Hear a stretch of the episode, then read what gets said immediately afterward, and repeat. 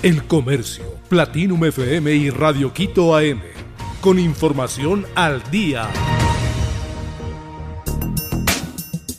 El plan inicial para afrontar al fenómeno del niño costaría 266 millones de dólares.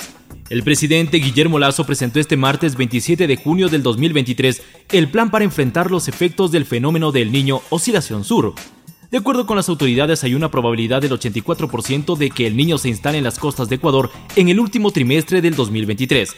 Por ahora, el gobierno maneja la posibilidad de que el fenómeno del niño sea un 56% más fuerte que en 1997.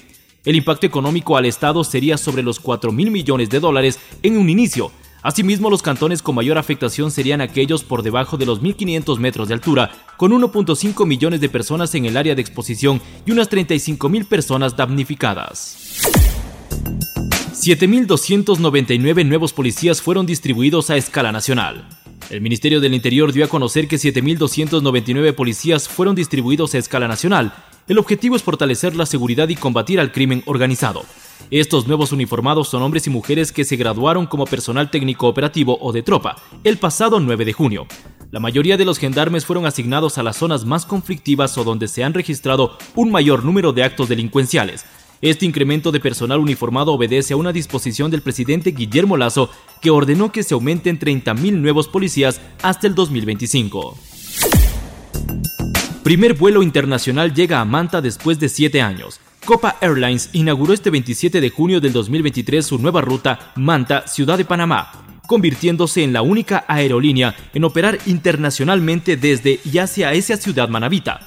El vuelo cuenta con tres frecuencias semanales, martes, viernes y domingos. La ruta es operada por un Boeing 737-700 y ofrece una capacidad de 12 pasajeros en clase ejecutiva y 112 pasajeros en la cabina principal.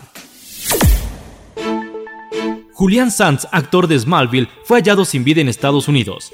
Las autoridades del condado de San Bernardino en California, Estados Unidos, confirmaron este martes 27 de junio que los restos humanos hallados por un excursionista en la zona montañosa del desierto del Mount Blandy del 24 de junio son del actor británico Julian Sands. La policía explicó que el proceso de identificación del cuerpo culminó, pero que las causas de su muerte siguen siendo investigadas y que están a la espera de los resultados de más pruebas.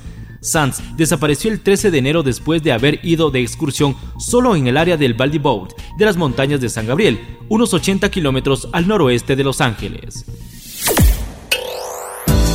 Jaime Caviedes organizará su partido de despedida del fútbol.